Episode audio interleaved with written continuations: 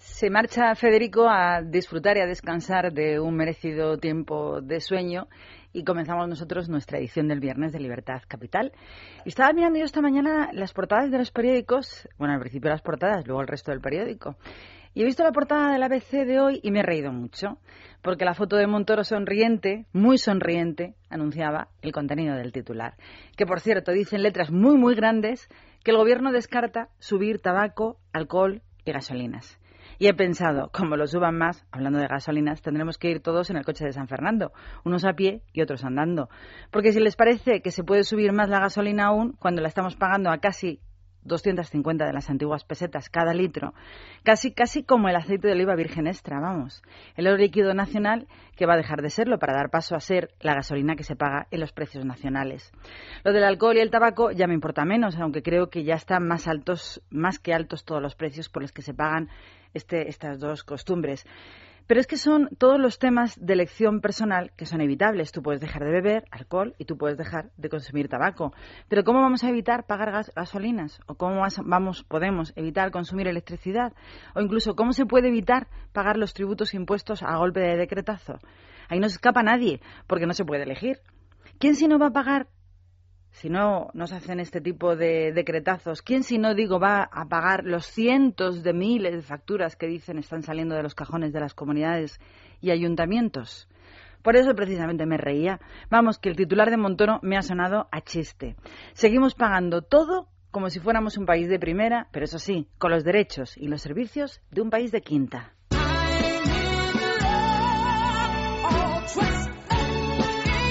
En Es Radio. Libertad Capital con Maracolas.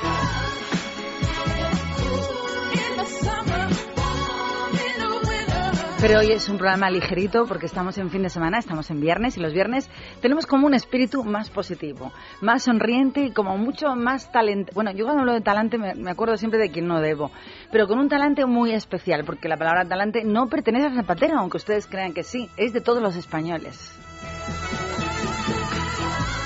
Como todos los días hoy tiene una cara, eh, tenemos a Luis Alonso, que ya a estas horas está agotado de las cosas que oye, y eso sí, también está rodeado de mujeres, que también tiene un peso pues importante para su emoción. Estamos María Martínez eh, y Jessica Sánchez en el control con Luis Alonso. Todos juntos vamos a intentar hacer que este ratillo de la mañana del viernes sea un poquito más agradable. Y para ello hemos elegido unas noticias muy, muy suaves. Por ejemplo, el hombre que atesora más récords del mundo según cuenta su web, tiene en su haber 384 registros oficiales del libro de los Guinness desde el año 79. Se prepara ya para el siguiente en Brasil. El tipo de los récords se llama Asrita Furman, tiene 57 años y es de Brooklyn, Nueva York, quien esta semana trata de batir su propio récord anterior saltando, eso sí, una cosa tontísima, saltando a la soga bajo el agua, según publica el Telegraph. Tendrá que saltar más de 900 veces con una comba en solo una hora mientras esté usando un equipo de buceo en un tanque que le han puesto llenito, llenito de manatíes en un acuario de Brasil. Los manatíes, yo no sabía lo que eran, es una especie de cachalotes mamíferos marinos que en España solo se pueden ver en Faunia. Eh, ahora lo único que esperamos es que bata su propio récord, absurdo, pero récord al fin y al cabo, y él ha dicho que todas estas cosas las hacen para demostrar que los humanos no tenemos límites y de verdad creemos en nosotros mismos. No sé para qué sirve, pero lleva razón.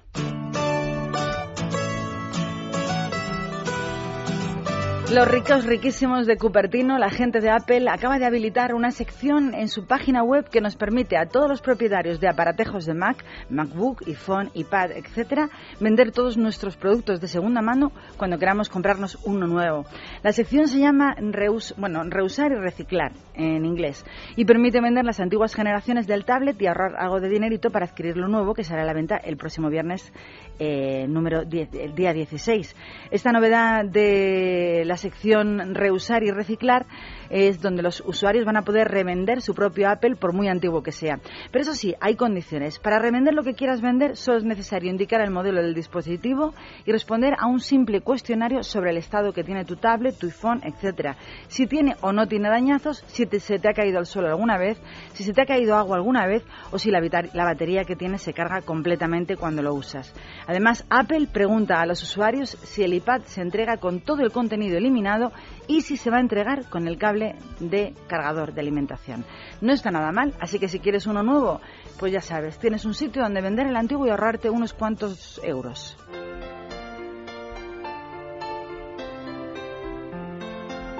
Y es que pesan tan poco que además se te caen. A mí se me cayó un, un ordenador chiquitito y claro, no hubo nunca manera de resucitarle. Vamos a hablar de la elegancia. Ahora vamos a hablar de la elegancia que llega a ser muy notable en todo lo que suena o rodea a Londres. Vamos a hablar de una casa concreta, concreta, se llama Somerset House, que es un elegante edificio que data del siglo XVIII y que está justo en el centro de la capital británica, que va a coger desde esta semana, desde esta semana la Semana de la Moda de Londres y que va a hacer siempre ahí conciertos y exposiciones. Y esta sin duda es la exposición más rara de la que se va a hablar. Si es que vas a viajar un fin de semana a Londres, no dejes de visitar esas 10.000 flores de arcilla de un artista chileno llamado Fernando Casempere, que llenan desde hoy el patio de ese edificio, el Somerset House. Bajo el título Out of Sync, este artista ha querido recuperar la arcilla, que dice que, él, que es un material netamente americano del arte precolombino, a través de jacintos hechos de arcilla con tallos de metal sobre un tupido césped real verde londinense.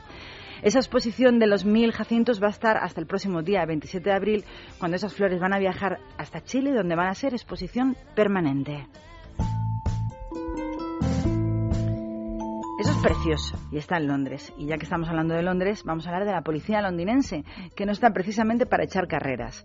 Police de Londres ha puesto de manifiesto el horrible estado físico de todos sus agentes, confirmando que más de la mitad de ellos tienen sobrepeso. Vamos, para correr detrás de un ladrón por lo que se les ha acabado, ya que van a imponer eh, desde su dirección test físicos a partir de septiembre del próximo año 2013. Un año tienen para adelgazar. El informe recomienda que aquellos que no consigan superar el examen, o al menos eh, les van a dar tres intentos para superarlo, el examen físico, tendrán consecuencias disciplinarias o incluso donde más les va a doler, que va a ser en la reducción del salario. Los datos son asustantes. El 52% de los agentes de Londres tienen sobrepeso, mientras que otro 22% son obesos y uno de cada 100 sufre obesidad mórbida, según recoge este estudio. Pero es que además las agentes están en lo mismo de hermosas. Un tercio de ellas tienen sobrepeso. La obesidad afecta al 16% y el 2% sufren obesidad mórbida. Ha dicho el responsable de la policía londinense que está seguro de que el público se sorprendería al saber que una vez pasados los exámenes físicos para entrar en ese tipo de policía británica, las condiciones físicas jamás vuelven a ser examinadas en carreras profesionales de policías que puede durar entre 30 o 40 años. Yo no sé si en España se hacen reconocimientos físicos del estado en el que se encuentra la policía, pero desde luego lo de Londres, increíble. Curiosidades del mundo. Todos los días damos noticias sobre lo achuchados que andan los tiempos y esta noticia yo creo que es de las últimas que se lleva la palma.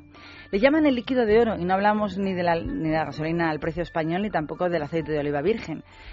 Por ese motivo, los supermercados de Estados Unidos han empezado a ingeniar medidas de seguridad para acabar con los robos masivos que están haciendo allí de un detergente líquido llamado Tide, que se supone es el mejor americano. Que los robos se han multiplicado por todo el país y que en algunos casos han comportado hurtos sistemáticos durante meses de solo una persona, incluso por valor de 25.000 dólares que le ha ocurrido a un ladrón, uno solamente, que robaba en un Walmart de Minnesota. El problema ha sido denunciado por muchos supermercados de costa a costa en los Estados Unidos y siempre es igual.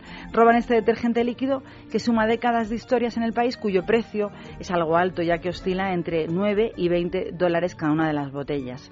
La policía está investigando al comprobar que los ladrones llegan a sustraer de este líquido, del TIDE, carros completos de detergente.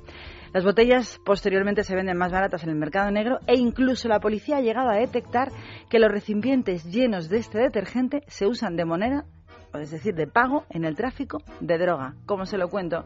Los tiempos, los tiempos están fatal.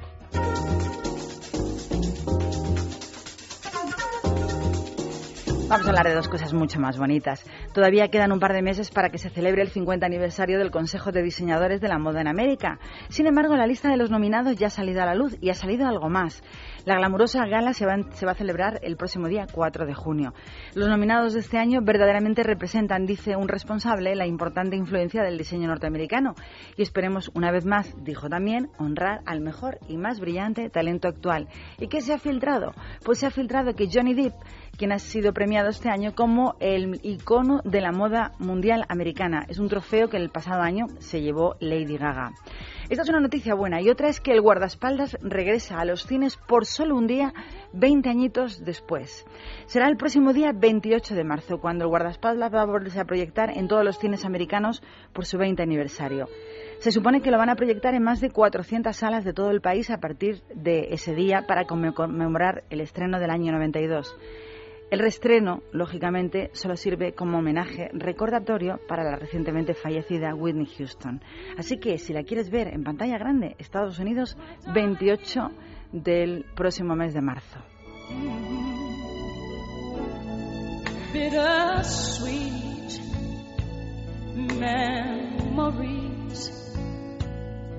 That is all I'm taking with me. Y de música a música de tiro porque me toca. Hoy tenía yo ganas de escuchar esta canción, no sé por qué, y he dicho, ¿por qué no lo vamos a escuchar? Vamos a escuchar a dos importantes que formaron parte de la trova cubana, de la nueva trova cubana que ya no es tan nueva, ni tampoco es tan grande.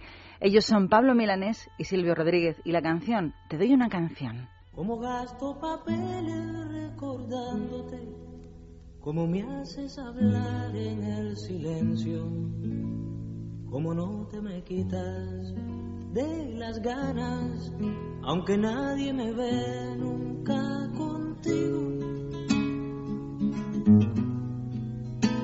Y como pasa el tiempo, que de pronto son años, sin pasar tú por mí, detenida, te doy una canción una puerta y de la sombra sales tú. Te doy una canción de madrugada cuando más quiero tu luz. Te doy una canción cuando apareces.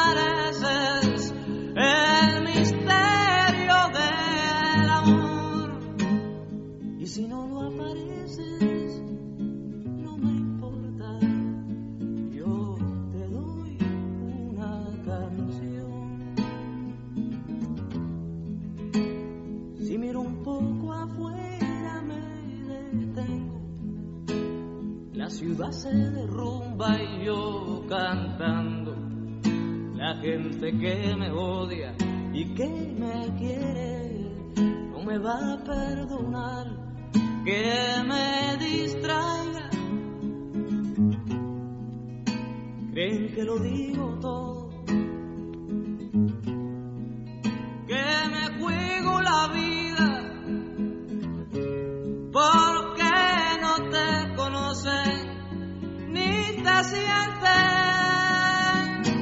Te doy una canción y hago un discurso sobre mi derecho a hablar.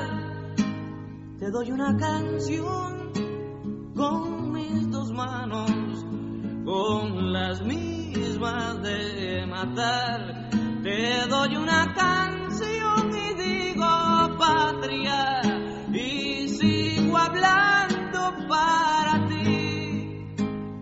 Doy una canción como un disparo, como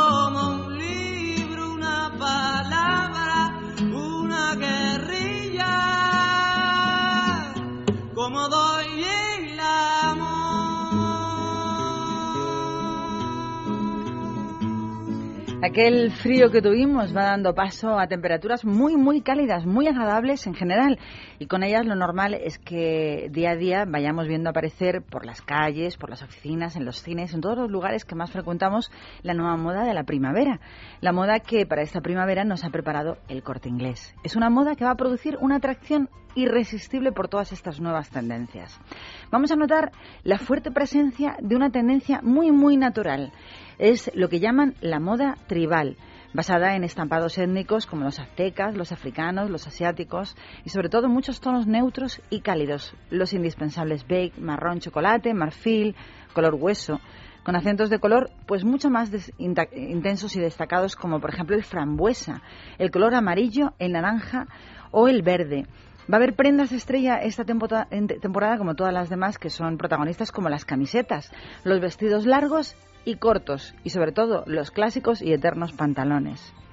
La verdad es que esta moda va a causar sensación en esta nueva primavera y sobre todo un efecto asombroso. Es el efecto primavera. Lo puedes comprobar porque en estos días, con este tiempo, ya es primavera, sobre todo en el corte inglés. Y si este domingo quieres ir de compritas, apunta, porque abren los corte inglés de Preciados, Callao, también el que está de Madrid, Sanadú y los de Serrano. Pero si estás fuera de Madrid, te puedes acercar al de Murcia, al de Santander o Alicante. Junto a estos centros de corte inglés también abren algunas tiendas esfera, como son la de Preciados 4, la de Gran Vía 30 o la que está dentro del centro comercial Espacio Torrelodones. Lo que no es una novedad es que OpenCore abra, como todos los días de 8 de la mañana a las 2 de la madrugada y también abre como todos los días las 24 horas su página web www.elcorteingles.es. Libertad Capital con Maracolas. En Reebok Sports Club queremos que este mensaje te llegue al corazón. Si has sufrido un problema cardíaco, entrena tu corazón con el programa de rehabilitación cardíaca de nuestro centro médico y recupérate. Programa de rehabilitación cardíaca 91 799 7080. Un mensaje de Reebok Sports Club directo a tu corazón. Pues hoy estoy súper contenta. No será por lo que está cayendo, pero estoy muy contenta. No sé si porque es viernes, porque hace buena temperatura o porque ya he renunciado a pensar que un día de estos tiene que llover, que ya nos dijo el otro día la responsable ayer de AEMET, que de momento lluvias pocas y sobre todo si hay alguna lluvia por el norte de España. Pero sí tenemos buenas noticias que dar y es que tenemos remedios y soluciones para problemas cotidianos. Pues si, si se te ha estropeado el calentador, la lavadora o el lavavajillas por culpa de la cal o no puedes eliminar esos restos de cal que hacían tu cocina o tu baño, escucha presta atención que podemos eh, darte una solución para ese problema. Saludamos a Noelia Teruel, directora comercial de Masecal. Buenos días. Hola, buenos días. Cuéntanos, ¿qué podemos hacer si tenemos estos problemas? Pues podemos llamar a Masical al 902-107-109 porque si nuestra agua es dura y tenemos exceso de cal, podemos conseguir que se comporte como un agua más blandita gracias a este dispositivo de energía magnética que garantiza las propiedades esenciales y necesarias del agua. El resultado es un agua pues más parecida a la de un manantial, un agua que además va a disolver mucho mejor los jabones, los detergentes, por lo que va a ahorrar en suavizantes y en esos productos, consiguiendo, por ejemplo, mejorar la colada, que va a quedar más suave y esponjosa que además protege de averías provocadas por la cal a los electrodomésticos y que nos va a dejar la vajilla y la cristalería más brillante y limpia. Bueno, y además diremos adiós a esos molestos picores y la sequedad de la piel, del cabello después de la ducha provocados por el exceso de cal en el agua y no por el gel como muchos eh, pueden creer. Además, de que también mejora el sabor del agua de nuestra casa, por lo que no vamos a cargar ya más con esas garrafas y beberemos directamente del agua que sale del grifo. Efectivamente, es una maravilla y un gran ahorro para las familias. Y además es un dispositivo muy práctico porque no se rompe jamás y no consume absolutamente nada. Se coloca sin obras ni herramientas en solo medio minutito de nuestro tiempo y su funcionamiento está garantizado de por vida, por escrito. Además, lo prueba usted durante todo un año y si en ese tiempo, por lo que sea, no le convence, tiene la garantía de Masical de que lo devuelve y recupera su dinero. Y seguro, Noelia, que tenemos alguna promoción para nuestros oyentes, ¿a que sí? Claro que sí. Además, una promoción que estrenamos hoy viernes, día 16, para los oyentes de ES Radio. Los 50 primeros pedidos se van a llevar un lote especial de cuatro al precio de uno por solo 99 euros, que es lo que vale ya un masical. Tendrá dos masical para dos viviendas o para compartirlo y así tocan a medias un Power Saver que es un aparatito que le va a ayudar a ahorrar todos los meses en los consumos de luz, o sea, en las facturas eléctricas, legal y garantizado. Y el cuarto regalito que estrenamos hoy y que gusta mucho a los oyentes es el Reyes Plus, un ahuyentador electrónico 24 horas de máxima protección contra insectos y roedores. Este lote por solo 99 euros, pero para los 50 primeros más rapiditos. Pues ya lo han oído, cuatro artículos al precio de uno, pero para los más rápidos, Masical 902-107-109 y la web mastienda.es. Gracias, Noelia, y feliz fin de semana. Igualmente para todos, adiós.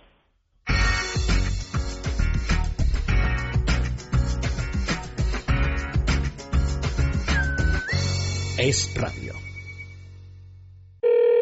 Don Manuel, le llamo de agencia negociadora para confirmarle la cuota que va a pagar agrupando todos sus préstamos. Ajá. Usted ahora paga 2.200 euros al mes, ¿verdad? Así es. Pues después de nuestra negociación con los bancos pagará 523 euros al mes. ¿523? 1.677 euros menos cada mes. Este ahorro de cuota corresponde a un caso real gestionado por agencia negociadora. Si tienes casa en propiedad, puedes hacer como Manuel y vivir mejor ganando lo mismo. Llama al 900-200-260, 900-200-260 o entra en agencianegociadora.com. Grupo Reacciona.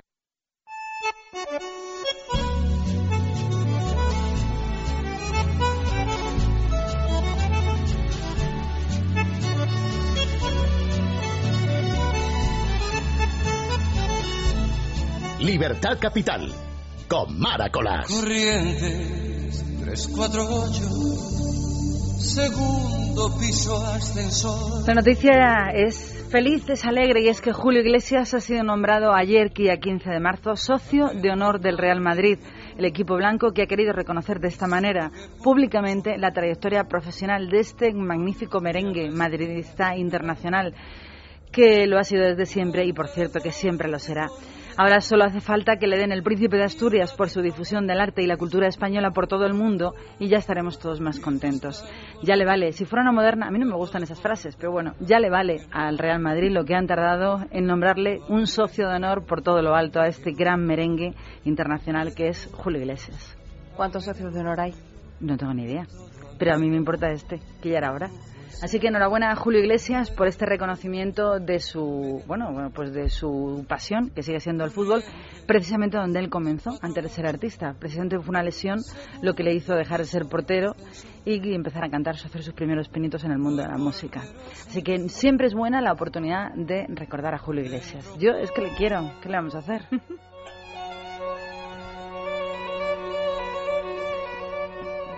Suena Vivaldi. Es que, ¿qué te parecería escuchar un cuento con música de Vivaldi? Es que me encanta Vivaldi. Precioso, ¿verdad? Bueno, pues que sepas que este fin de semana los teatros del canal acogen un año entero con Vivaldi y con mi abuela. Ese es el título, ¿eh? Dos conciertos narrados en los que música y cuentacuentos se funden para que los niños descubran las cuatro estaciones de Vivaldi, precisamente.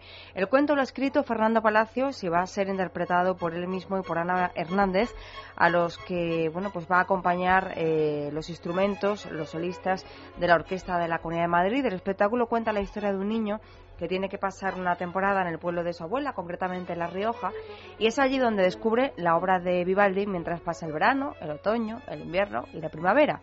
Las dos funciones de este fin de semana van a ser el sábado y el domingo a las 12 de la mañana y las entradas cuestan 5 euros para los adultos y 3 para los pequeños. De la magia de Vivaldi vamos a la magia de Egipto, que Pues- yo creo que tiene mucha magia. Desde luego que si te interesa la historia de Egipto, puedes pasarte hasta el 28 de abril por la Galería Arqueológica Ars Histórica de Madrid para ver Egipto Mágico. Así se llama una exposición que reúne más de 200 piezas que abarcan más de 4.000 años de la historia de este país y entre las que vas a encontrar una escultura del dios Ibis, por ejemplo, que conserva una momia en su interior, o las joyas y amuletos de otros numerosos eh, faraones. Ars Histórica está en la calle Espalter número 13 y abre de martes a sábado desde las 11 de la mañana a las 8 de la tarde. Además, la entrada a la galería es completamente gratuita. Qué vanedito es esto. Pasamos de Vivaldi a música egipcia y nos vamos con Tomasito. La tierra me grita, las aguas se agitan y yo me perdí. El cantante Tomasito protagoniza esta noche el ciclo, su parte del ciclo, cantando Bajo la luz de la luna en el Auditorio Marcelino Camacho de nuestra capital de Madrid. La música de Tomasito fusiona flamenco con pop, rock y sobre todo funky y va a empezar su repertorio sobre las 10 de la noche.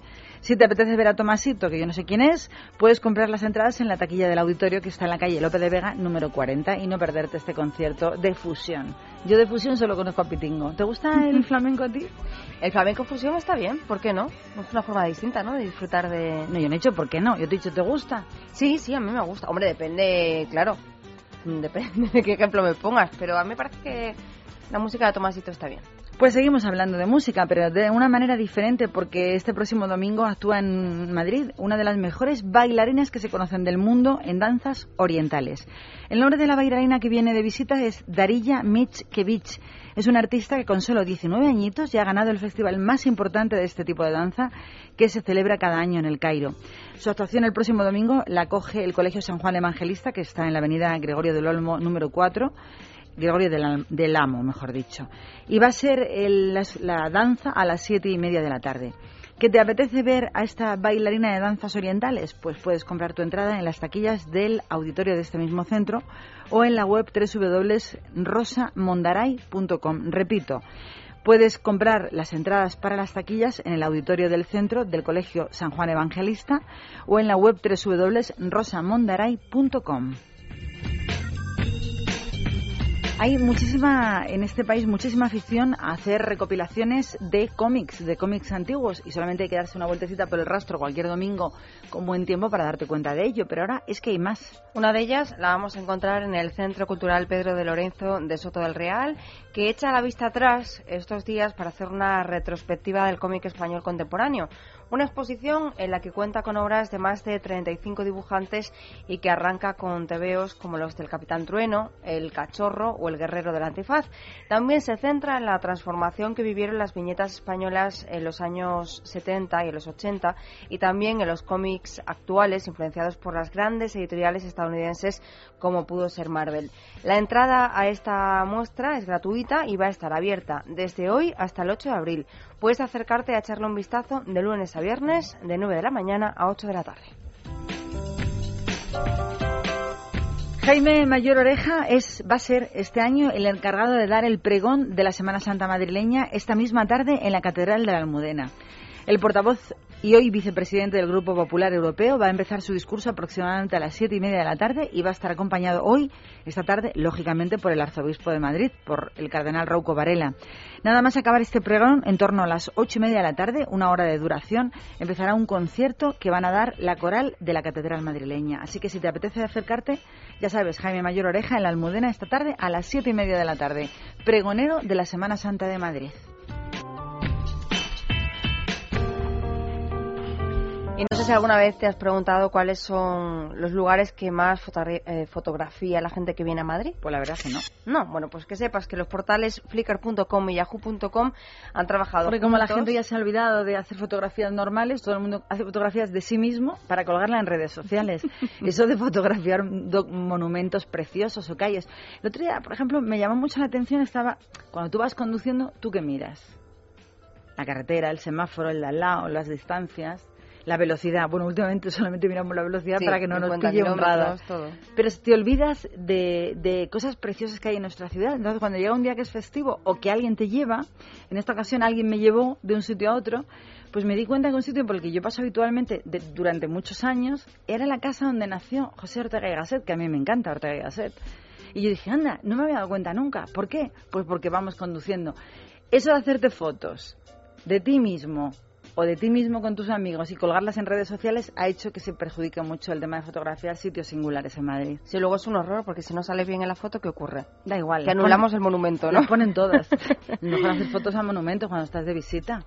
Pues sí, la verdad es que sí. Bueno, pues vamos a conocer eh, los lugares que son más fotografiados, eso sí, por aquellos que se dedican a recoger con su cámara pues esos lugares que les llaman la atención. A través de la geolocalización de las imágenes que la gente sube a sus páginas, han podido averiguar que los usuarios han fotografiado más de 9.800 veces la Puerta del Sol durante los últimos meses, con lo que ocupa el primer puesto. Le sigue la Plaza Mayor con 9.130 y el tercer lugar es el Parque del Retiro, donde se han tomado 7.563. El cuarto puesto está, está el Palacio Real, con más de 7.100 disparos de cámara. En el quinto, la Cibeles, que ha logrado protagonizar más de 4.500. Y bueno, pues está aquí ese ranking, que es más completo en esos dos portales. Si quieren Nada ver... sorprendente, además. Son los clásicos. Sí, yo creo que de todos estos ¿Y las lugares... torres nada? ¿No? Las, torres no. Bueno, pueden que esté, el ranking es muy largo, muy largo. Quien quiera verlo completo tendrá que acceder a estos portales, flickr.com o yahoo.com. Yo creo que el que, por lo menos yo he fotografiado más veces, es el Parque del Retiro. ¿Y tú? El botánico. Tiene unas cosas muy bonitas. Yo no he estado nunca.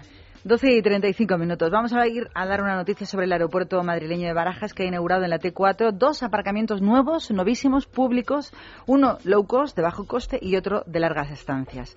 Estas nuevas instalaciones amplían nada más y nada menos que 1.200 el número de plazas que tiene el servicio del parking de, este, de esta zona del aeropuerto de Madrid, la T4, a todos los usuarios de las instalaciones. Según ha publicado AENA, hasta ahora los viajeros que utilizaban la Terminal 4 del aeropuerto madrileño tenían que ir hasta la T1 para dejar sus coches en aparcamientos que costan un poquito más baratos porque van a estar las estancias, algo por lo que solían recibir muchas quejas por tener que desplazarte de un sitio a otro. Así que a partir de ahora los que vais a iros por una larga temporada o por lo menos un tiempo largo para no pagar por horas, pues ya podéis reservar las plazas que necesitamos en estas dos nuevas instalaciones a través de una página web, que es www.reservaparking.com. Es decir, que hay que reservar la plaza de bajo costo para largas estancias en la T4. La página de reserva es www.reservaparking.com. Mira que internacional es .com en vez de punto .es, que es lo normal para todas las cosas de páginas web españolas, sobre todo si son oficiales. Y ahora es el momento de un consejito. En Es Radio tenemos buenas noticias para los oyentes que padecen artritis, artrosis u osteoporosis. Muy buenas, John Arbaiza. Muy buenas. Tenemos un gel antiinflamatorio de X para problemas reumáticos de artritis y artrosis. Y un gel de X para desgastes óseos u osteoporosis. Para que descubran su eficacia vamos a regalarles un gel de X totalmente gratis llamando al 902 050550. 902 050550 con la garantía del Club Natura. Ya sabe, si es usted oyente de Es Radio y padece artritis, artrosis u osteoporosis, gel DX de regalo totalmente gratis llamando al 902 050550. 902 050550. Seguimos con actualidad. Hablamos del gobierno de Esperanza Aguirre que ha dado de plazo hasta el 22 de marzo a los sindicatos para negociar y fijar los servicios mínimos de la huelga general del día 29. En caso de no alcanzar un acuerdo, eso sí, serán decretados por el Ejecutivo Autonómico y así lo advertía ayer el vicepresidente y portavoz de la Comunidad de Madrid, Ignacio González. Nosotros Evidentemente que vamos a intentar negociar los servicios mínimos, pero no porque queramos, es que además la ley nos obliga. Lo que sí decimos ya y no porque queramos, sino porque nos obliga la ley, el día 22 es la fecha tope para que podamos llegar al acuerdo de fijación de los servicios mínimos. Si no existe acuerdo, el Gobierno de la Comunidad de Madrid decretará los servicios mínimos para el día 29. Y las falsas bajas médicas de los funcionarios de la Comunidad de Madrid tienen los días contados gracias al plan de inspección puesto en marcha por Esperanza Aguirre el año pasado en colaboración con el Instituto Nacional de la Seguridad Social. Fíjate que solo con una llamada de los inspectores 794 de los supuestos enfermos se curaron milagrosamente. Eso es un milagro. Eso sí que es un milagro. Y pidieron el alta sin pasar ningún examen médico. Hay que llamar al del cuarto milenio para que lo explique, porque eso es un milagro. Llama a un inspector y se ponen todos buenos. Voces curativas. Bueno, pues el resultado, sí, el resultado de este plan ha sido un ahorro de millones y millones de euros, así que vamos a escuchar cómo lo explicaba. Pero esas cosas, esos fenómenos paranormales sin explicar, hay varios. Por ejemplo, que estuviera registrado la primavera valenciana antes de ocurrir los alborotos. Oye, eso es adelantarse a su tiempo. Coincidencia. Eso es casualidad. Oye, que mm, habían pensado a última hora convocar la manifestación para el día 29 y, oye, y aparecen los carteles. O sea, impresos. Oye, esos son fenómenos paranormales. bueno, son fenómenos paranormales. bueno, pues si te parece, si te parece lo que no tiene nada de anormal es que, claro, en el momento en el que esas personas vuelven a trabajo se produce un ahorro. Ahorro, decía, de millones de euros, como explicaba precisamente Ignacio González. Suponen un ahorro económico de 23.656.463 euros. Ello supone que eh, se han ahorrado en, eh, en días más de 90.000 días de bajas se han evitado con este plan. A mí me distrae mucho la forma en la que hablan los políticos. No hablan normales, entonces te distraes, te aburres mucho. Yo recuerdo los últimos, claro, yo recuerdo los últimos discursos que dio públicos o manifestaciones Teresa Fernández de la Vega, que hablaba tan despacio que yo me perdía el contenido. De lo que iba a decir, porque al final... Igual no había. Desconectas, o sea, al final desconectas, habla un poco raro. Pero lo que ha dado son unos datos muy, muy apabullantes, o sea, es una, un ahorro, o en este caso, dejar de tirar 23 millones de euros. Bueno, la verdad es que es súper divertido cuando salgan, sacan el típico vídeo de personas que están de baja y que de repente la graban y aparecen, pues no sé, trasladando un piano de cola enorme o, en fin, haciendo actividades que requieren cierto esfuerzo y que evidentemente la lesión no estaba en el momento la del lesión traslado. estaba ¿eh? muy desconocida, no le dolía la espalda en ese momento. Pero también ocurre, bueno, cuando hablamos de los funcionarios, todos los funcionarios se ofenden mucho, pero cuando hablamos de algunos funcionarios no hablamos de todos los funcionarios que cumplen su papel, su Claro. misión, no hablamos de la policía, no hablamos de los médicos, no hablamos de la gente que trabaja y además que lo hace de una manera vehemente con unas condiciones a veces no muy adecuadas. Cuando hablamos de los funcionarios, hablamos de los getafuncionarios, de esos que se han elegido a dedo, no sabemos cómo, por arte de birlo, que han entrado, les han dado un puesto de funcionario, van, fichan o tienen directamente tres tarjetas de alguien que tienen que fichar porque ni aparece. Como nadie lleva control, acuérdate del problema, nos contaron una anécdota de alguien que estaba preocupadísima porque le habían robado la cartera, pero es que en esa cartera llevaba dos fichas de fichar a sus compañeras que ahora no podría fichar. O sea, no solo fichaba a ella, sino a dos compañeras más que no aparecían por el sitio donde trabajaban, por un ministerio. Tremendo. Es un poco vergonzoso. Y quien en iba fichaba y se iba. Claro, yo conozco a alguien que era la mujer de alguien y, y la hicieron funcionaria, entonces se pasaba la vida en el corte inglés. Entonces ya fichaba y se iba a De pasar la a mañana a tomar cafetitos. Eso esta España no se lo puede permitir y aparte me parece una discriminación tan tan tan peyorativa hacia el resto de los demás trabajadores de este país que me parece inadmisible.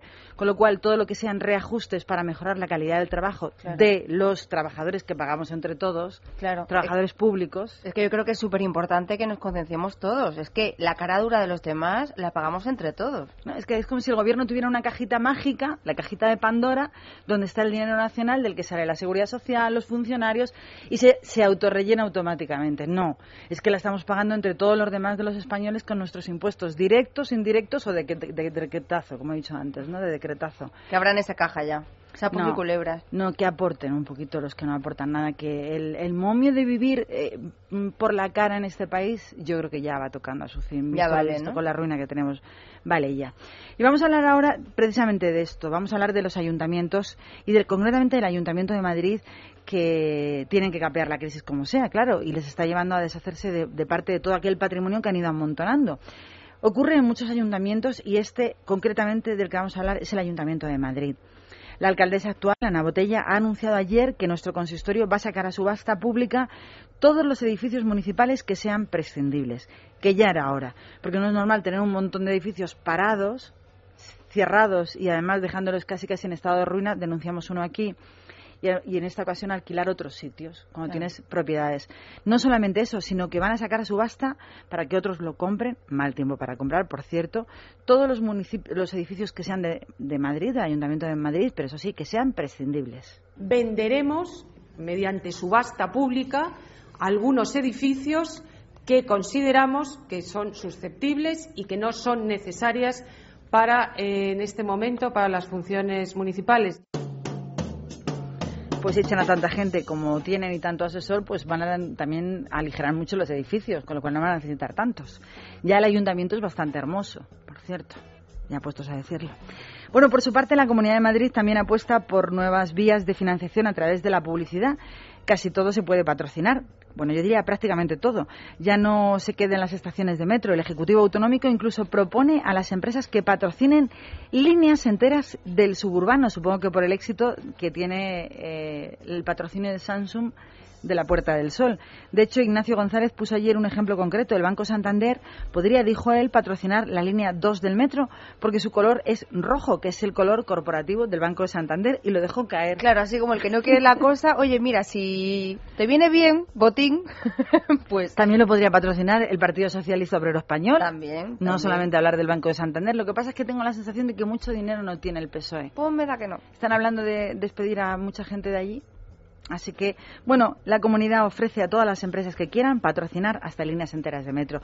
Y ya que hablamos de esto, ¿por qué no? Nosotros también ofrecemos patrocinar este tiempo de radio, que sería caña al político. ¿Alguien quiere patrocinarlo? Porque nosotros estamos dispuestos a hablar con él, incluso a ser más incisivas. Desde luego que sí. Bueno, Mientras nos llegan esos patrocinios, ¿no? que estarán ya mm, colapsando los teléfonos de la centralita, pues contamos las medidas de ahorro, en este caso, que está aplicando la presidenta regional, Esperanza Aguirre, que ahora valora eliminar la figura del defensor del menor de la Comunidad de Madrid, eh, que dirige, recordamos, Arturo Canalda, y que sus competencias pasen a la Fiscalía. Aguirre considera que hay que tener capacidad de decisión que hay que hacer todo lo posible por mantener los servicios esenciales para la comunidad y prescindir de aquellos bueno, pues que sean gastos superfluos. Por ello, a pesar de la crisis, eso sí, el Ejecutivo Regional va a destinar 34 millones de euros a la concesión de 31.000 cheques guardería para la escolarización de niños de 0 a 3 años en centros privados autorizados por la Comunidad de Madrid.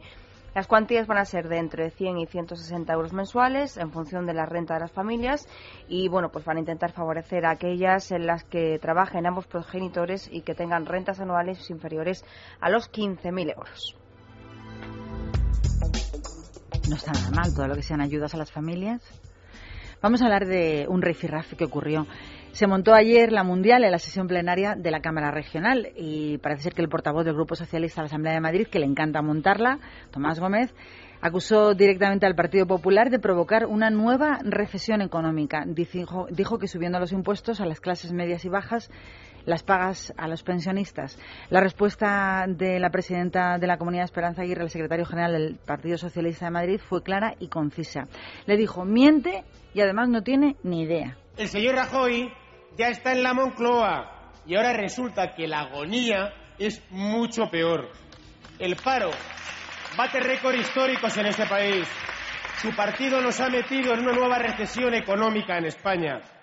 Han subido, señor Aguirre, los impuestos a las capas medias. Señor Aguirre, gracias a su partido, el Partido Popular, los pensionistas ven cómo bajan sus pensiones porque suben los impuestos. Como miente y le da igual, pues no le importa decir una cosa por la otra, porque miente, miente constantemente. Fíjese, dice, la prima de riesgo, pues mire, la prima de riesgo resulta que con usted estaba a 450 y ahora está a 3. A usted no le importa un pledo. Oiga, copago, hay ya en el medicamento para los activos. Y usted que no tiene ni idea. Me gusta mucho cómo contesta Esperanza Aguirre, que no se achanta con casi nada. Pero fíjate, estaba escuchando yo a Tomás Gómez y yo digo, y esta gente, o sea, al público en general, a nosotros, a los ciudadanos de a pie, ¿Cómo pensarán que pensamos? Que somos tontos. O sea, que somos una manada de tontos los españoles. O sea, se supone que estamos en una crisis profundísima. Yo no quiero defender al gobierno que hace cosas rematadamente mal y necesitamos cuanto antes una Thatcher en este país, que yo creo que la mejor candidata que teníamos era Esperanza Aguirre. La están aburriendo ahí desde el Partido Popular a base de dejarla en Madrid todos los tiempos posibles del mundo. Esperanza Aguirre vale más que cuatro de los que están allí en el gobierno en este momento juntos. Pero decía que eh, Gómez trata a la gente o dice cosas, hace aseveraciones, claro, todos los que están allí deben de estar flipando, esto es de cara a la galería, está buscando titulares, porque ¿qué se supone? Que estamos en una ruina completa, estamos en España, tenemos una crisis mortal, hay deudas, agujeros negros, han robado dinero por todos los sitios, todo el mundo, y de pronto gana las elecciones Mariano Rajoy y automáticamente al día siguiente hemos salido de la crisis. ¿Cómo? O sea, esto es como arrastrar una deuda en una cuenta bancaria. ¿Cómo a partir de encontrar un trabajo, si debes 86.000 euros en una cuenta bancaria, cómo a partir del primer día que trabajas, ¿qué pasa? ¿Que desaparecen esos 86.000 euros de deuda que tienes? Pues esto elévalo al, al, nivel nacional y piensa que necesitamos un tiempo y una trayectoria, medidas de regulación, de ahorro, para conseguir remontar la ruina que nos han dejado los socialistas a este país. Yo de todas formas pienso que la estrategia de Tomás es la de difama que algo queda. No, porque dice... Porque hay gente que no cuestiona lo ha que Ha llegado a la Moncloa Mariano Rajoy y sigue la agonía, evidentemente, porque son los frutos que han recogido. Precisamente la bonanza que ellos recogieron del gobierno de Aznar es la que les mantuvo sin notarse la crisis y el hundimiento en el que nos estaban metiendo o sometiendo. Entonces, claro, esto lo dice la gente y dice, claro, es que es verdad, es que ahora estamos peor que antes, evidentemente, porque han levantado las alfombras y se han encontrado con toda la penuria que el otro señor bueno, yo no voy a decir más cosas, que el otro señor bien que las escondió para que estas cosas no se vieran. Fíjate, le dijo a, Europa que iba a tener un 6% de déficit. De que ya veíamos los brotes verdes. Fíjate. Bueno, pero no, no quedó la cosa y así que vamos a escuchar qué es lo que dijo ampliamente eh, Esperanza Aguirre a Tomás Gómez. ¿Comparte usted, señor Aguirre, lo que dice su amigo Arturo Fernández de que todo esto huele muy bien? Porque le aseguro que a los madrileños todo esto les huele a rancio a rancio, que es el olor que más les gusta a ustedes. Como miente y le da igual, pues no le importa decir una cosa por la otra. A usted no le importa un bledo. Oiga, copago hay ya en el medicamento para los activos. Y usted que no tiene ni idea. Sigue mintiendo. Dice que rebajamos los salarios. Ustedes que rebajaron el 5% los salarios de todos los funcionarios. Pero hay que tener cara dura, señor Gómez. No sea usted mentiroso, que es usted un mentiroso. Porque ha dicho el otro día. Frente a las políticas del PP, hay que hacer socialismo de nuevo. Pero hay que tener mala idea, oiga, ¿no le parece suficiente ya los 5.200.000 parados, el 49% de paro juvenil, el decrecimiento económico? ¿No le parece ya lo suficiente? Pues no, a usted no le parece bien. Pues fíjate, como llegan las políticas socialistas otra vez, tenemos, nos plantamos en 10 millones de españoles. Es más, nadie va a trabajar, a ver quién paga las pensiones. Esto último me ha encantado. Como socialismo otra vez, no hemos tenido suficiente castigo ya. Me ha encantado. Bueno, nos vamos de cine, que es mucho más bonito. Eh, me lo dijo Pérez, Sergio Pérez, me dijo que había películas muy bonitas que no debíamos perdernos. Pero le tenemos aquí, que nos lo cuente él. Buenos días. Muy buenos días. Bueno, hay que decir que más que bonitas este, esta semana las que más pegan son las terroríficas, ¿no? A mí me encantan. Por lo menos las que me llaman a mí la atención. ¿Has Bueno, visto a alguna de terror? Eh, las de terror no me suelen gustar A bastante. mí me encantan. ¿Has visto alguna de estas que se estrenan? La de, de Devil Inside, no. ¿Ves? Me tienes que invitar a esos preestrenos esta, a mí no. y yo te cuento si son buenas o no, si dan miedo o no. Eh, bueno, la- las estas de demon- demonios y posesiones y exorcismo ya se ha convertido en todo un género y me da la impresión que es una más. ¿eh?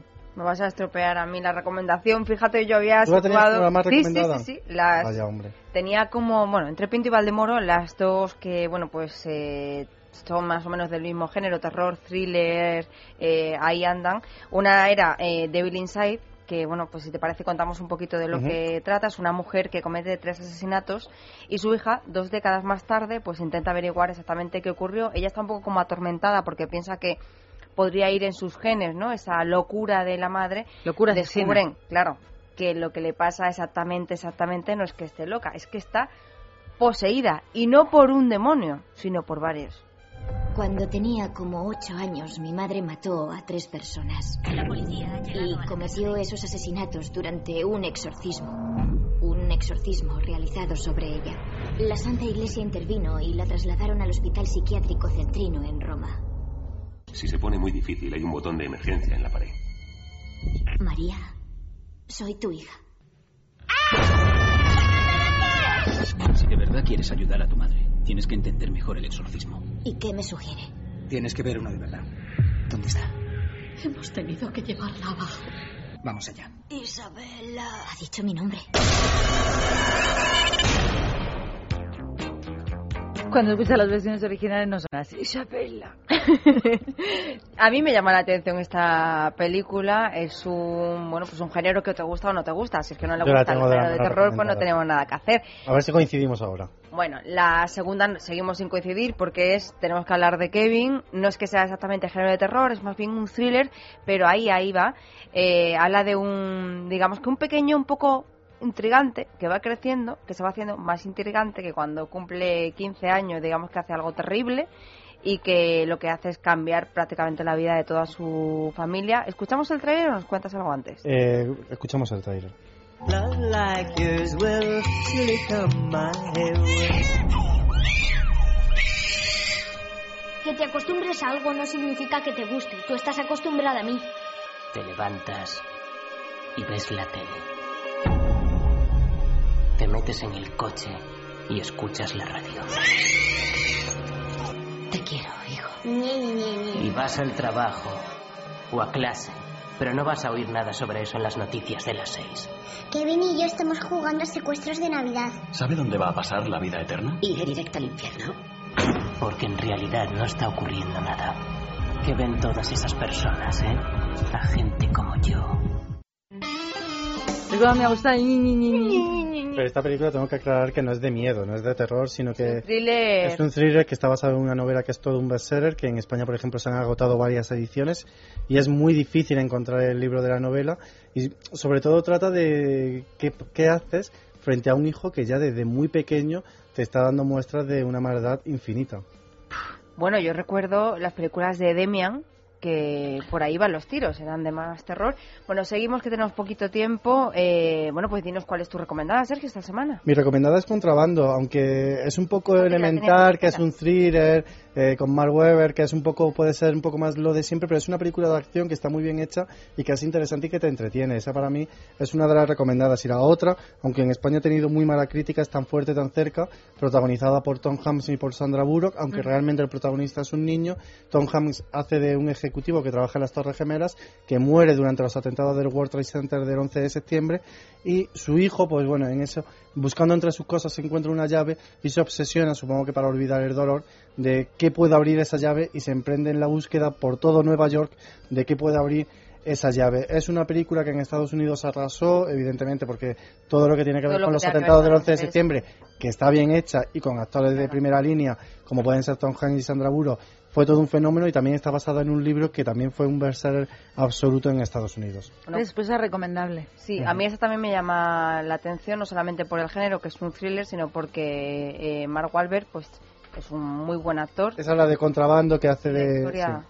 Bueno, pues eh, vamos con las dos que quedan. Una españolada, La montaña rusa, Triamoroso, compuesto por amigos de la infancia que se reencuentran. Es el director de los dos lados de la cama. Son Verónica Sánchez, Alberto San Juan y Ernesto Alterio. Y la otra, Las malas hierbas, que te enseña un poco las ironías de la vida. Todo lo que ocurre desde que te roban un bolso. Fíjate qué tontería. ¿Y qué? La Mara y el va a muy poquitos cines, esa versión original prácticamente, y La montaña rusa, eh, como es el director de los otros, del otro lado de la cama, nos recuerda muchísimo, muchísimo a esa comedia. Ha especializado en ese tipo de comedia, es una comedia divertida, pero nos va a recordar muchísimo al otro lado de la Vale, pues yo paso de verla. Y como llevamos muchas semanas sin verte, dinos algo, tenemos un minuto y medio, casi dos, eh, algo sobre una película que me dijiste que merece mucho la pena y que querías recomendar. Vamos a hablar eh, más extensamente la semana que viene, que es eh, el, el, exótico Hotel Marigold. Tiene un gran reparto y son un grupo de jubilados británicos que no se conocen entre sí, que se dan cuenta de que han estado toda su vida muy activos trabajando y que ahora, pues bueno, parecen que son un estorbo, no saben muy bien qué hacer en su vida y todos se encuentran en una oferta en Internet para irse a la India a retirarse allí lo que les ocurre solamente les puede ocurrir a los británicos. Esa crema y ese humor ácido británico es muy divertido. muy divertida. Pero a la vez muy tierna, porque las historias de los ancianos, claro, es que pueden ser nuestros abuelos. Que pueden ser no un gran taquillazo, pero que sí que merece la pena mucho verla. ¿no? A mí me encantó verla. ¿Cómo se titula? El, el exótico Hotel Marigold y llega la semana que viene. O pues tenemos que hablar mucho más extensamente sobre este tema. Y viste la película de George Clooney con el guapo del diario de Noah, ¿no? El de los idus de marzo con Ryan Gosling, que va a ser el sucesor cada vez más claro de Brad Pitt. Y los idus de marzo a mí me gustó. A mí me gusta mucho la política norteamericana porque es muy compleja. Entonces, si te gusta ese, eh, todo ese, entramado de cómo es la campaña política en Estados Unidos, porque son unas primarias del Partido Demócrata, eh, que Josh Clooney hace, es el director además y que tenía muchas ganas de hacerla desde hace ya muchos años. Y bueno, y luego lo único, eso sí, la última parte de la película deja a un lado la campaña y es un thriller eh, porque pasa algo y hay que resolverlo. O sea que vamos a recomendarla, los idus de marzo y la de los británicos viviendo, retirando sus últimos días en la India. Esa la semana que viene y los idus de marzo que están muy poquitas a salir, la verdad merece la pena. A ver si la semana que viene tenemos suerte y tenemos tiempo para el cine. Bueno, sí, la semana que viene muchísimo más. Y con esto ya pues nos vamos al informativo. Volvemos a la misma. Atrapado por el día donde no estuve contigo. Me alejaste de tu lado, Valencia está hoy de fallas y si tienes la suerte de pasarte por esa ciudad de esta noche también puedes ir o acercarte a un concierto que van a dar allí, La Oreja de Van Gogh, El Pescado que está sonando y el grupo Despistaos. Empieza este concierto a las 9 en la Ciudad de las Artes y estos tres grupitos van a tocar juntos, eh, ellos, otras bandas valencianas que también estarán allí, que no son tan conocidas como eh, Desayuno, Hambre de Rumba y también el grupo Marabú. Lo mejor de estos conciertos es que son todos al aire libre, aprovechando lógicamente el buen tiempo que hace y completamente y absolutamente gratis. Así que si te puedes acercar hoy a Valencia, no dejes la oportunidad.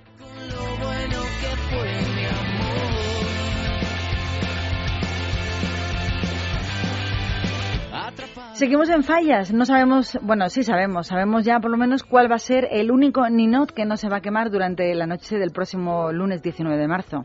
Y será un homenaje que hacen a la monachita titulado Más difícil todavía y que han realizado pues un grupo encabezado por el artista Manolo Algarra.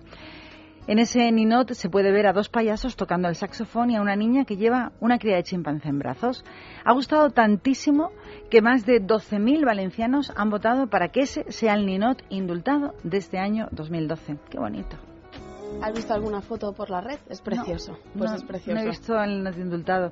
Lo que no sé es dónde los meten tantos. Cada año indultan uno. Hay un museo de las fallas en la ciudad de Valencia, supongo que estarán allí, aunque también depende de las dimensiones, porque hay fallas que miden 12 metros de alto. Claro, es que si el que indultan es gigantesco no, y lo hacen cuatro años seguidos, no hay espacio que pueda mm, habitar esos, esos ninots indultados. Vamos a algo muy... es un poco triste, pero sí que denota que el lenguaje que tenemos con nuestros hijos debe variar un poquito en estos tiempos que vivimos. Esta noticia tiene un poco de cal y otro poco de arena. Y es que a los niños también les afecta la crisis, como has dicho, aunque muchos no lo crean. Y es que hoy por hoy escuchan más veces la palabra crisis que Messi o Cristiano Ronaldo, y eso en nuestro país ya es decir. Para estudiar cómo ven esta situación, el Instituto de Orientación Psicológica CAEOS ha hecho un informe en el que revelan que el 97% de los pequeños de nuestro país saben que la crisis es algo malo y que está relacionada con la falta de dinero y también de trabajo. Para sacar estas conclusiones han trabajado con más de 1.200 niños chiquitines, de entre 6 y 12 años, y a través de sus respuestas también han averiguado que ellos perciben el 36% que sus padres ya no juegan tanto con ellos como hace tres años. Lo más bonito del estudio viene Muy ahora. chiquitines no son. Bueno, entre 6 y 12 años hablaban de menores en la noticia. Yo pensaba que eran hasta niños de 18 hasta que he llegado a la parte de 12 años. Pero lo más bonito viene ahora. Y es que cuando les preguntan los psicólogos de EOS cómo creen que se puede atajar la situación, la mayoría de ellos dicen que dando muchos besos y abrazos.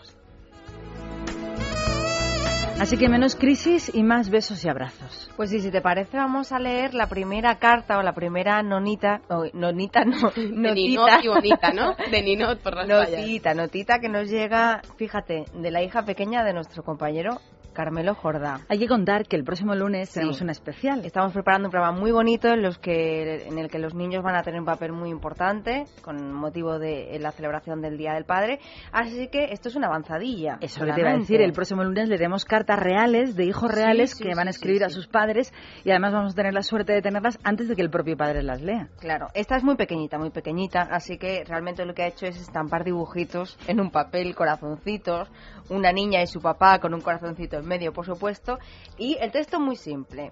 Hola papá, te felicito. Mua, mua, mua, mua, mua, mua, mua, mua. Te quiero, papá. Qué pequeñita. Es muy peque. Pero el lunes tenemos más y de otras edades y tenemos un especial con música dedicada de hijos a padres, que es lo que se suele hacer todos los 19 de marzo si no eres valenciano y vas a las fallas. Y contaremos por qué esto del Día del Padre, que seguro que hay mucha gente que no tiene ni idea. De hecho, yo no lo sabía. O que piensa que existe desde los siglos de los siglos. Y no es verdad, no hace tanto tiempo que se celebra en este país el Día del Padre. Y ya que hablamos del Día del Padre, que también es el Día de San José y además el día Vamos a hablar de que- padres. Sí, en el que la iglesia celebra un día muy importante para ellos. Siempre se ha dicho que eso de ser sacerdote es una muy buena salida. Antiguamente, cuando se pasaban tiempos de hambre, etcétera, había mucha gente que se iba al seminario, Las porque era una boca menos pues, que alimentar. No, no, y porque esa boca podía alimentar a los de la familia. Claro, Decían, también. El hijo pequeño para cura y el niño pequeño tenía que hacerse cura. Hombre, hoy en día dicen, dicen que mm, los curas no es que cobren mucho precisamente, dicen que menos de 800 euros al mes. El caso es que la Iglesia Católica busca sacerdotes, hay que llenar las parroquias y para conseguirlo ha lanzado una nueva campaña en la que les promete una vida apasionante y eso sí, un trabajo fijo. ¿Cuántas promesas te han hecho que no se han cumplido? Yo no te prometo un gran sueldo. Te prometo un trabajo fijo. No te prometo que todos tus compañeros resistan. Te prometo que se puede llegar hasta el final. No te prometo que vayan a hacer caso de lo que digas. Te prometo que querrás repetirlo una y otra vez. No te prometo la comprensión de los que te rodean. Te prometo que sabrás que has hecho lo correcto. No te prometo una decisión fácil. Te prometo que nunca te arrepentirás. No te prometo un trabajo perfecto. Te prometo formar parte de un proyecto inolvidable. No te prometo que vayas a tener grandes lujos. Te prometo que tu riqueza será eterna. Ahí ya me han ganado. Esto es un extracto, ¿eh? hay que decir que eh, el vídeo dura como dos minutos y pico, evidentemente no lo íbamos a poner entero, pero bueno, ahí está, aquellos que estén interesados ya saben. Y otra cosa que está muy de moda, pues es esto de los pueblos abandonados, los pueblos que están eh, vacíos. Hace unos días, ¿qué punto es? informaba sobre la venta de 40 aldeas y pueblos españoles que se encuentran en esta situación, es decir, abandonados. Son pequeños núcleos urbanos que pueden adquirirse desde 100.000 euros. Así que, bueno, según publica hoy la propia web. Desde entonces, la promotora que se encarga de las operaciones de compra-venta está totalmente colapsada, con un montón de visitas diarias para ver estos pueblos. Y es que, ¿quién no quiere un pueblo? Además, solo para ¿eh? ti, y Hay baratito, baratito. Si es un pueblo de esos que están como al norte, en Teruel, en Soria, de esos serranos, que tienen bosques, que tienen setas, que a mí me encanta la seta. es que hay cosas muy importantes. Y mucho por decorar, ¿no? Ir viendo la transformación No, también. porque los pueblos serranos no tienen tanta decoración, son muebles rústicos. Pero hay, eh, eh, se ha colapsado, pero no está tampoco tan barato el precio. Hablamos de 100.000 euros por un pueblo abandonado, que tienes que hacer mucha labor. El caso es que los pueblos se han vuelto a poner de moda, que es mucho más baratito. Cómplices compla- el, el matrimonio formado por el grupo Cómplices compraron un pueblo, no recuerdo ¿Ah, de sí? dónde, de la provincia de Guadalajara, no recuerdo dónde, para transformarlo y meter pues más niños. Sí, pero no solamente ocurre en España, por ejemplo, en Estados Unidos eh, hay una puja por un pueblo que también empieza por 100.000 dólares de un pueblo que se llama Beaufort o Bafford, que se encuentra a 28 kilómetros al oeste de Cheyenne, si es que te quieres ir a Estados Unidos, en una carretera interestatal, la 80. Pero es que este es un pueblo serrano, está situado a 8.000 metros de altura sobre el mar y es el pueblo más elevado de esa ruta de la I-80 que va desde California a Nueva York. Total, que es un pueblo que se construyó en el año 1860, que llegó a tener 2.000 vecinos cuando se construyó el ferrocarril, que tienen en su haber pues cosas importantes como por ejemplo que le visitó un presidente de los Estados Unidos, Ulysses S. Grant, en el año 1869 y lo más de lo más que ocurrió en ese pueblo es que robó un gran ladrón, el Butch Cassidy, que robó en una tienda de aquella localidad y por ese delito pasó una temporadita en la prisión de Laramie. Bueno, el pueblo tiene una gasolinera, una tienda de artículos de primeras necesidades, un puesto de correos, un repetidor de telefonía móvil muy importante, estás conectado, muchas hectáreas de tierra y cinco edificios. Así que que quiera un pueblo americano que está muy, muy, muy elevado sobre el mar, a 8.000 metros, que entre en eBay, que puje a partir de 100.000 dólares, te, vas, te quedas con el pueblo. Claro, precio de salida, saber hasta dónde llega, ¿no? Pero es que los pueblos dan noticias muy, muy curiosas. Por ejemplo, ese es el precio de salida, pero a lo mejor ¿quién va a pujar? Hay un pueblo italiano, en un, esto recuerda Marco, hay un pueblo italiano que se llama Falciaro de Massino que tiene un decreto muy, muy sorprendente, que es muy fuera mm, de serie, y es que hay una orden municipal de verdad que prohíbe a sus habitantes morirse. Si lo hacen, pagarán las consecuencias. Esa iniciativa se Una debe... vez muertos ya, van a pagar Pues eso, lo que no sabemos quién las va a pagar. Pero es una iniciativa de su alcalde que ha optado por esta medida, pues que el pueblo no tiene cementerio y les cuesta muy caro enterrarles en otro sitio. Claro, eso te iba a decir, es que la- eh, el tema está en que no tienen campo santo. No tienen. Y tienen que llevarlo a otro sitio. Justo. Parece ser que eran dos pueblos que decidieron separarse, o mejor dicho, que tenían una unión y se separaron. Pero es que al alcalde de este pueblo no cayó, eran poco lumbreras, en que el camposanto se lo quedaba el otro. Entonces no pueden conseguir terrenos para tener un camposanto y ha habido, desde que fue anunciada esta medida de prohibido morirse, dos ciudadanos de unos 4.000 más o menos que tiene el pueblo han violado la regla y se han muerto. ¿Y claro, qué hacemos con ello? O sea que hay que esperar a que a morirse hasta que esté Pero hay más terminado cosas originales. Por ejemplo, hay un país, un país que se plantea mudarse con todos sus habitantes para evitar de su, de su desaparición del mapa. Hablamos de un pueblecito, una zona, un país que se llama Kiribati, que es un archipiélago y país insular al noreste de Australia, cuyos dirigentes estudian migrar todos a más de 100.000 habitantes hacia el sur. O sea, tienen 100.000 habitantes que se quieren ir a otra isla. Esta posibilidad sin precedentes en la historia hasta el día de hoy tiene poderosas razones, que ellos dicen que es el calentamiento global que amenaza con acelerar el crecimiento de las aguas del Océano Pacífico, que les hundiría hasta hacerles desaparecer por completo. Y también el posible aumento de fenómenos meteorológicos extremos. Vamos, que tienen un miedo a un tsunami Dice el que más manda que le gustaría tener que no hacerlo, pero que tiene que irse a otro sitio. Y quiere emigrar. Y lo que han hecho ha sido comprar un terrenito que les ha costado 9,6 millones de dólares, que es un archipiélago un poquito más al sur, que tiene 6.000 hectáreas para irse él y sus 100.000 habitantes. Pues más seguro, un archipiélago más seguro. Mira, es que no es curioso. Parece una tontería, pero no lo es, porque yo siempre me he preguntado cómo se permite que en algunas zonas muy peligrosas del planeta, como puede ser una ladera de un volcán que, vamos, permanentemente está en erupción y, y causa destrozos, ¿por qué permiten que ahí haya población viviendo? Bueno, pues tiene su sentido. Oye, si se va a desaparecer la isla, pues nos vamos a otra. Kiribati, 100.000 Kiribati. habitantes que buscan isla al sur. Y donde fijo que además aumenta el turismo. Ahora se han hecho ya populares en todo el mundo. Están muy preocupados con los tsunamis. ¿Ponemos música o vamos a belleza? Ponemos música. Mira, porque queréis escuchar a The Cure. Claro. Preséntalo Claro. tú, preséntalo tú, María. Pues vamos a escuchar ahora mismo una canción que me encanta, de un grupo que me encanta, The Cure, Friday, I'm in Love. Thursday, I don't care about you. It's Friday, I'm in love. Monday, you can fall apart. Tuesday,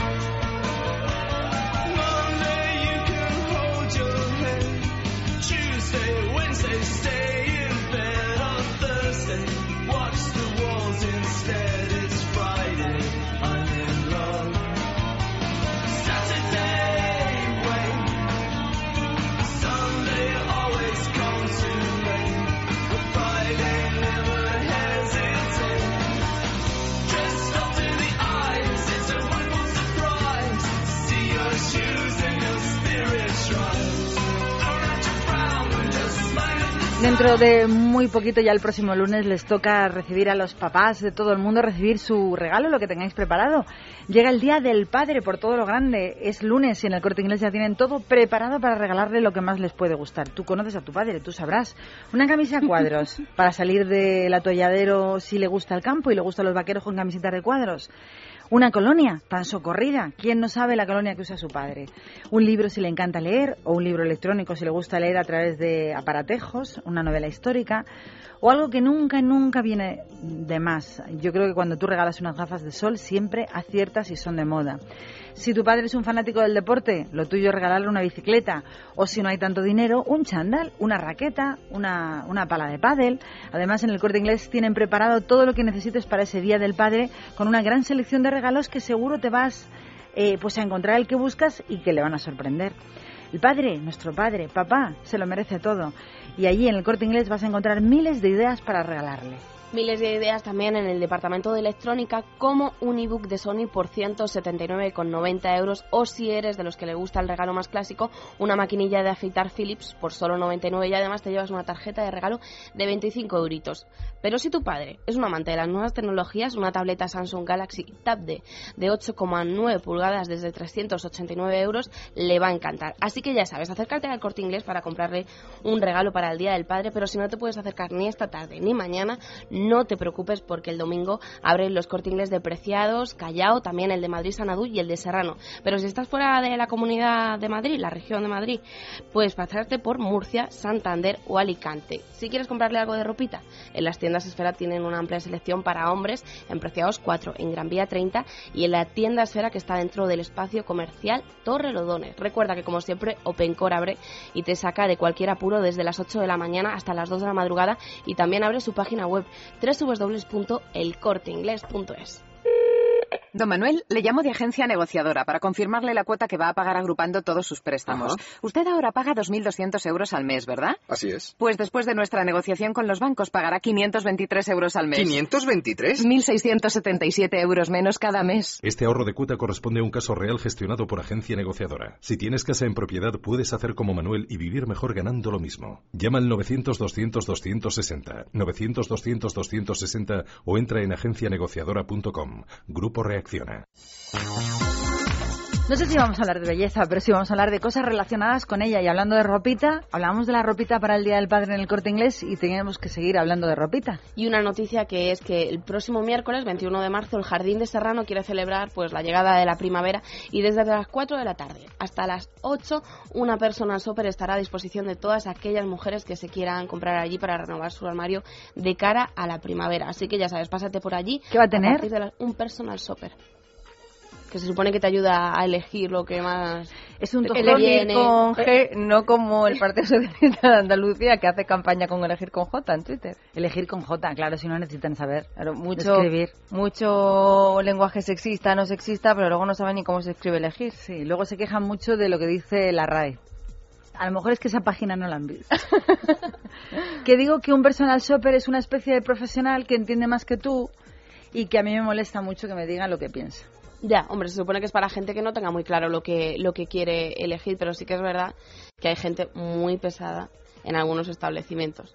Yo no sé si a la gente... Ahí yo no entiendo... Es verdad que yo no lo entiendo. Yo no entiendo que tú estés buscando algo que te siente bien y hay una persona permanente diciendo, ¿quiere que le ayuden en algo? Le enseño esto, esto queda muy bonito, esto le sienta fatal, esto no sé qué. ¿A ti te gusta? Yo- a mí No. es que yo... A mí que me dejen sola. Además- Yo sería la peor clienta de un personal shopper. Suele ocurrir que eh, las personas que trabajan en tiendas tienen los dos extremos. O bien no te hacen ni caso, es decir, necesitas que alguien te atienda y siga hablando con un compañero o una compañera durante media hora mientras tú la miras ya con cara de asesina, o todo lo contrario. Es decir, Un está moscardón. En tu, un moscardón, exactamente. En tu hombro casi que, que, mm, te está echando el aliento en el cogote, ¿no? Y tú, evidentemente, no puedes ver nada porque yo me pongo ya nerviosa y ya no sé cómo hacer. y me voy de la tienda. Claro, es que eso es justo lo que hago yo. O sea, a mí si me acosan, me voy. A lo mejor... ¿Verdad? Son acosadoras. Sí. Suele ocurrir que son, eh, perdón, pero son- suelen ser más las mujeres. Los chicos son comedidos, fíjate. Sobre todo si les miras con mala cara. Pero es que las mujeres les mires con mala cara buena, vienen. Es como, déjame mirar, ya, ya te pediré ayuda cuando lo necesite. Algo que a mí me repatea es directamente acercarme a alguna dependiente, a pre- a preguntarle una talla y directamente sin mirar la prenda decirme, no, no, no tenemos más. Digo, vamos a ver, esta tienda tiene tres plantas, muchísimas prendas, que tienes una base de datos en la cabeza. Pues y hay lo que acabas de preguntárselo, repasar. decir, ¿te las sabes todas de memoria? No, yo directamente me, me acerco al encargado, que siempre se nota por la ropa y demás, y él ya me lo aclara todo. Y le digo, no, es que tu, tu compañera no me, no me ha ayudado. Ah, que la tenéis. Pues no sé, no, no es lo que me ha dicho ella. Ay, Y qué- así. qué- A qué- mí me qué hace- diplomática es. A mí me hace mucha gracia la pregunta de qué querías o qué necesitabas, como si siempre que vamos de compras sea porque necesitamos algo. Es verdad. es una Ha dicho tontería. una cosa, ¿qué necesita? Yo, yo por necesitar Nada. no necesito Por nada. necesitar- Pues hasta luego, buenas tardes. Más cosas. Más cosas. Una cosa que se está poniendo de moda y la está poniendo de moda concretamente Rihanna. Las raíces negras Fíjate. en el pelo. Resulta que la de Barbados se ha tenido últimamente porque cambia de look constantemente de rubio platino y desde hace dos semanas. Otra que tenía esta crecer- moda era Shakira, pero últimamente como tiene novio, pues ya no se deja Se las raíces como poco. antes. Sí, se cuida mucho más. Y nada, y es que la noticia es que los estilistas de Los Ángeles están pues recibiendo muchísimos pedidos de que les hagan las raíces a posta. O sea, eres rubia y quieres que te hagan las raíces negras. ¿Dónde se ha visto esto? Pues a mí me da que es de Saliño lo de Rihanna. no sé, me da, la sensación. Cambia tanto de look. De todas las maneras, se han puesto muy de moda lo que llaman mechas californianas, que es horroroso, que Mm. es como la- el pelo crecido cuando te has hecho mechas y te tiras dos años sin hacerte mechas y un poco más abajo. el rubio, no, en una tercera parte hacia abajo del pelo. O sea, todo lo de arriba oscuro y como las puntas en un tercio de tu pelo, de la melena que tengas, rubias o color caoba, que es más feo todavía. A mí no me gusta nada el color naranja del pelo. Hay Hay gente- mucha gente con color naranja, no te metes en ese jardín. a mí no me gusta. Hombre, si son pelirrojas naturales, pero es verdad que es el pelo naranja. Una cosa es el caobita así como más oscuro, con raíces un poco, digo con raíces, con reflejos más, más oscuritos, naranjosos, pero el color naranja es muy feo. no estoy totalmente de acuerdo ¿A quién, le, ¿A quién le queda bien un color naranja de pelo? Pues a alguien que lo tiene de forma natural. Sí, solamente a las pelirrojas, las que tienen el color color miel, los ojos color piel. Pero esas morenas con el pelo naranja... Una de las protagonistas de Mujeres Desesperadas, la serie, tiene un color caoba, me parece que precioso, pero claro, yo creo que es suyo o bueno, o Un más o chocolate menos. con tendencia a caoba es bonito, pero el naranja muy feo. Y las mechas de Rihanna, horrorosas. También cosas. totalmente de acuerdo contigo. Y nada, pues si te gusta, eres un seguidor de, de la moda de Pedro Rodríguez, el, el diseñador catalán español, pues te podamos a recomendar una exposición que está abierta estos días en el Museo del Traje de Madrid y que puedes ir a ver hasta el 17 de junio. Hay de todo, bocetos, dibujos, fotos de, de desfiles de moda y nada, pues recomendártelo. Hasta el 17 de junio una, una exposición sobre el, bueno, toda la carrera de Pedro Rodríguez en el Museo del Traje de Madrid. A lo mejor yo peco de... Yo no sé quién es Pedro Rodríguez. Aparte que a veces hay diseñadores con unos nombres que se los podían cambiar. ¿Verdad? Pues fue, fue- te comento, fue fundador y presidente de la cooperativa de alta costura española de, de nuestro país, la primera vez, el primer fundador, bueno, el primer fundador, el primer presidente. Bueno, pues iremos a ver los diseños que hacía Pedro Rodríguez. A mí me encantó el, el- la, el- la exposición que hicieron de Valenciaga, Sí. con todos los modelos de Valenciaga tan femenino. A mí hay dos personas que me encantan. No tiene nada que ver con mi bolsillo ni con mi época, pero Valenciaga y Valentino son fantásticos para vestir a una mujer. Estoy de acuerdo. Nos vamos. Son casi 28 y nos vamos con una canción que tiene que ver, como no, con el viernes, pero eso sí, con el viernes noche. Hablamos de Juan Magán y un tipo que no sabemos quién es, que se llama Josepo. La canción es Friday Night. Así que a disfrutar del viernes noche, que ya toca toda la semana trabajando. Y el lunes más, especial Día del Padre, aquí en Libertad Capital. Gracias por estar.